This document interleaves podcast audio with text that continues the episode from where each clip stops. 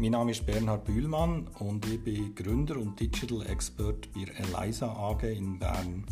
Ich befasse mich mit Innovationen und berate Firmen in den Bereichen Innovationsmanagement und digitaler Transformation. Als Verwaltungsrat bringe ich digitale Kompetenz in Schweizer KMUs. Megatrends aus Shenzhen. Das ist der Teil 4. Drei Vorurteile über China, die ich nach meiner Reise haben revidieren Das Vorurteil Nummer eins, das ich hatte, ist, äh, China ist dreckig und umweltschädlich. Ich habe nach diesen sieben Tagen eigentlich müssen feststellen, dass Shenzhen in vielen Bereichen viel weiter ist als zum Beispiel die Stadt Bern also das fängt zum Beispiel an, wenn man auf das WC geht in Shenzhen, auf ein WC in einem Hotel oder so, dann sieht man hier auf dem Bild, im, im Blog-Eintrag, sieht man eben, dass sie auf dem WC auch Umweltschutzpapier einsetzen, also recyceltes Papier.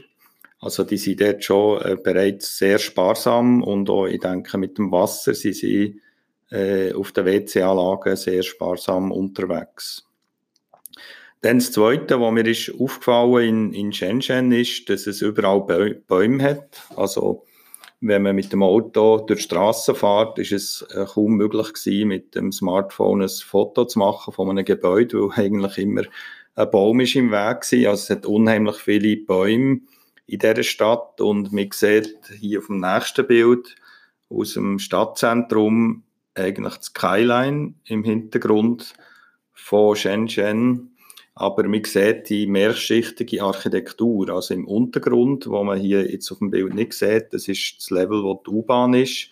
Dort ist eigentlich eine zweite Stadt gebaut, unterhalb von Shenzhen, also im Untergrund. Und die Stadt, das ist einfach ein äh, riesen Labyrinth an, an, an Räumen und Gängen, die auf dem U-Bahn-Level sind. Und das entspricht etwa dem Konzept, wo wir jetzt Zürich im neuen S-Bahnhof haben nur, dass natürlich alles etwa zehnmal grösser ist. Also man kann sagen, die ganze, das ganze Stadtzentrum vom Financial District ist noch einmal äh, unterkauert mit einer, mit einer weiteren Stadt, wo, wo sich jetzt aber erst langsam entwickelt. Dann sieht man hier auch noch der, der Unterbereich, wo auch noch Shopping Malls sind oder, oder äh, Restaurants. Dann im, im Erdgeschoss sozusagen ist schon alles recht äh, begrünt und dort hat es auch noch Läden und, und Büros. Und man sieht dann hier schon im, im, im, auf dem Dach vom, vom Hochhaus, wo man hier vorgelagert sieht, ist schon wieder grün. Also die, das, das nächste Stockwerk ist eigentlich wieder ein Park, wo durch Shenzhen durchgeht. Und das ist etwa auf schätzungsweise 10 Meter Höhe, wo sich der Park eigentlich wie, wie eine Fläche verbreitet und das ist alles in der Stadt integriert. Also es ist sehr spannend zu sehen, wie sie ganzheitlich denken und wie sie eigentlich jede freie Fläche äh, begrünen mit Bäumen oder, oder Büschen.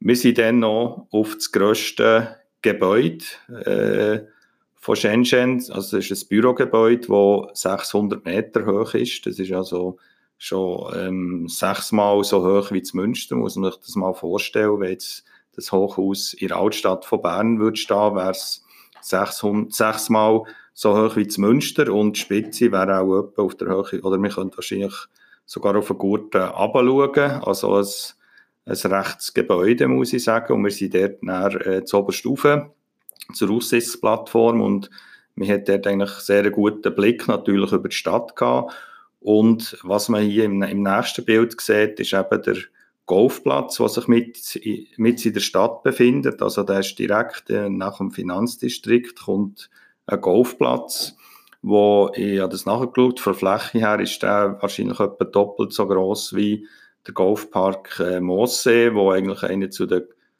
einer von der grössten Golfparks in der Schweiz ist. Also auch hier wieder äh, wie eine, eine, Art grüne Lunge, der Golfplatz, wo, wo mit in Shenzhen ist. Also insgesamt äh, muss ich sagen, ist das wirklich sehr beeindruckend gewesen, wie, wie grün Shenzhen ist und wie eigentlich das, das Konzept von Begrünung eigentlich überall schon angewendet wird. Und jetzt auch bei den neuen Quartieren, die entstehen, ist das ein wichtiger Bestandteil äh, von, von diesen Planungen.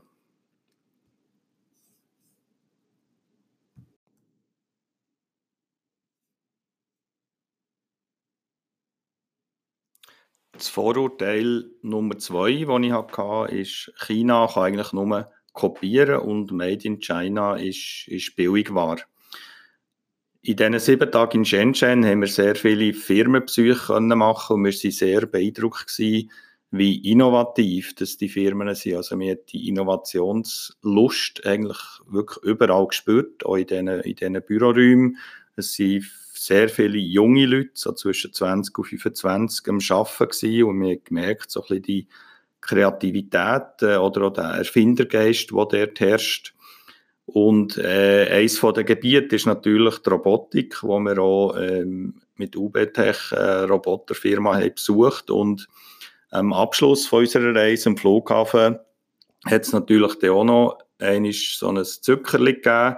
Und zwar sieht man hier auf dem Bild äh, den Roboter von UBTech, der dort am Flughafen äh, umfährt und man kann mit dem Roboter kommunizieren, also auf Chinesisch vor allem und zum Beispiel fragen, welchem Gate fliegt mein, mein Flüger oder mein Flug. Und der Roboter tut dann antworten, also man sieht hier ein Mikrofon, wo, wo auf dem, über dem Bildschirm ist und äh, er hat äh, einen Bildschirm auf der Brust, der Roboter und äh, das ist ein Touchscreen und dort werden eigentlich noch zusätzliche Informationen abgeliefert. Also es ist wie ein, wie ein Assistent oder wie ein Mitarbeiter vom Flughafen und das Gesicht vom Roboter ist noch schwierig zu sagen, ob es männlich oder weiblich ist, aber es hat sehr große Pupillen, also große Augen. Es ist ein, ein angenehmes Gesicht, ein verspieltes Gesicht vielleicht auch, wo aber einem äh, nicht abschreckt oder wo es, es ist ein Gesicht, das man eigentlich sympathisch findet. Also hier haben wir äh, eben die Innovationskraft gesehen von, von China, dass man eben nicht nur Kopien, Billigkopien sieht, sondern dass China auch in der Lage ist, eben innovativ zu sein.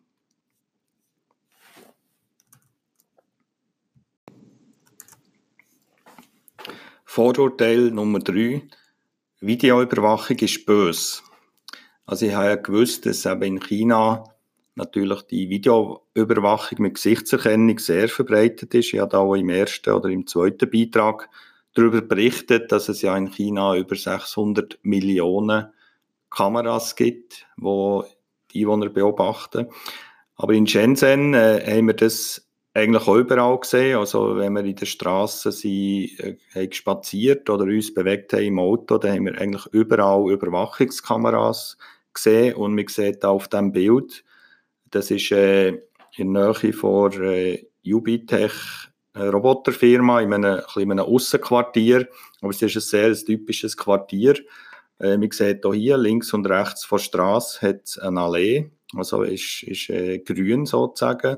Auf der Straße sieht man zwei Elektroautos fahren und rechts sieht man recht unscheinbar so einen äh, Laternenpfahl eine Strassenlampe und an diesem Laternenpfahl sind drei Kameras befestigt, nämlich zwei fixe Kameras und eine bewegliche Kamera.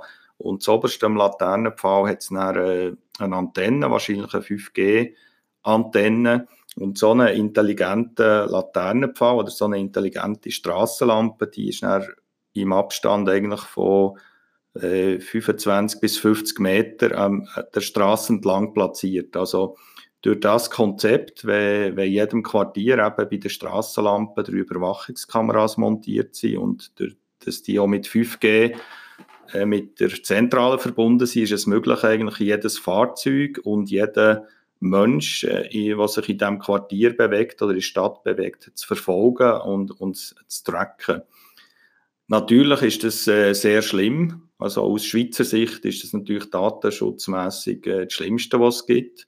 Aber wir eigentlich müssen feststellen, dass es natürlich auch, auch bei, wie bei allem einfach auch sehr viele Vorteile gibt. Nämlich, man fühlt sich auf der Straße von Shenzhen sehr sicher. Also wir haben nie das Gefühl gehabt, dass wir bedroht sind worden oder dass wir in irgendeiner Form hätten müssen Angst haben, dass uns etwas gestohlen wird. Also wir hatten jetzt so auf einer Parkbank können sitzen, das Handy herlegen, eine Runde spazieren und wir wären zurückgekommen und das Handy wäre wieder, also wäre noch der gewesen, da bin ich 100% überzeugt, weil es sich eben nicht lohnt, einen Diebstahl zu machen, weil, weil ja äh, der Staat eigentlich durch die Videoüberwachung jeden, jeden Diebstahl eigentlich kann zurückverfolgen und, und eben der Dieb eigentlich ausfindig machen das haben wir auch festgestellt, wo man eben den Electric Market Tape sucht, also der, der riesen Komplex oder die riesen Einkaufsstraße mit diesen vielen Meritständen, wo es Elektronik zu kaufen gibt. Und auch dort äh, haben wir Läden gesehen, wo, wo einfach keine Bedienung war, wo man jetzt einfach sich hätte selber können bedienen aber durch, durch das, dass eben die Videoüberwachung überall ist, äh, haben die Ladenbesitzer auch kein Problem, dass sie mal eine Stunde der Laden allein über den Mittag, etwas essen und wieder zurückkommen und äh, sie können eigentlich sicher sein, dass nichts äh, gestohlen wird. Wenn man jetzt das eben mit der, mit der Schweiz würde vergleichen, also wir wissen ja, dass es in Bern noch sehr viele Überwachungskameras gibt, äh, bei der privaten Liegenschaft, also die neuen Häuser, die heute gebaut werden, ich glaube, die verfügen auch über eine Überwachungsanlage, die aber nach Gesetz natürlich nur den Raum dürfen überwachen, wo, wo im Privatbesitz ist. Und da hat es ja einen Fall gegeben äh, beim Hotel Schweizerhof in Bern, wo direkt beim Hauptbahnhof ist, wo auch eine Überwachungskamera hat und die Überwachungskamera tut auch einen Teil von, von dem Bahnhofplatz natürlich filmen und das ist dann äh, verwendet worden, die Aufnahmen sind dann verwendet worden für einen Täter äh, anzuklagen, der eben bei einer Demonstration Sachbeschädigungen hat gemacht. Und das hat natürlich dann eine riesen Werbung gegeben in Bern oder auch in der Schweiz, äh, dass jetzt eben der böse Schweizerhof eigentlich äh, mit der Videoüberwachung der öffentliche Raum überwacht. Äh, da ist auch noch ein Link drin auf einen Artikel, jetzt per Zufall aus der WOTS, ich habe da irgendeinen Artikel äh, genommen, wo eben der Gerichtsfall auch beschrieben wird, wo, wo natürlich eine riesige Aufregung ist, dass jetzt da mit einer Videoüberwachung eben ein Täter kann überführt werden dass das eben in der Schweiz eigentlich gegen unsere, äh, gegen unsere Freiheit, Freiheit ist. Aber wenn ich diese Geschichte jetzt äh, einem Einwohner von Shenzhen würde erzählen, dann hat der wahrscheinlich nur ein müdes Lächeln übrig für die Art und Weise, wie wir in der Schweiz eben, oder mit der Skepsis, wo wir in der Schweiz eben dieser Videoüberwachung begegnen.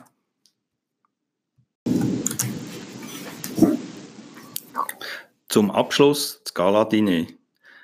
Zum Abschluss sind wir dann noch eingeladen worden vom äh, Auswärtigen Amt von Shenzhen zu einem Nachtessen und zwar in einem, in einem Hotel, wo, wo so ein Staatshotel war. Also es war eigentlich schon eine Hotelanlage, aber nicht, eine nicht in privatem Besitz, sondern eher eine repräsentative äh, Hotelanlage, aber auch sehr zentral gelegen natürlich. Und wir waren dort eingeladen gewesen, ähm, vom Außenminister sozusagen von Shenzhen, vom Wirtschaftsaußenminister. Und man sieht hier auf dem Bild, äh, sie haben sich sehr Mühe gegeben für uns. Also sie, jeder Gast oder jeder Mitreisende hat sein eigenes Tischkärtchen gehabt mit dem chinesischen Schriftzug von seinem Namen. Das war noch sehr spannend. Gewesen. Ich habe das dann durch Google Translator genommen und mein Name Bernhard Bühlmann ist dann als Kirstin Buchmann äh, übersetzt aus dem Google Translator rausgekommen. Also noch sehr äh, eine lustige Übersetzung.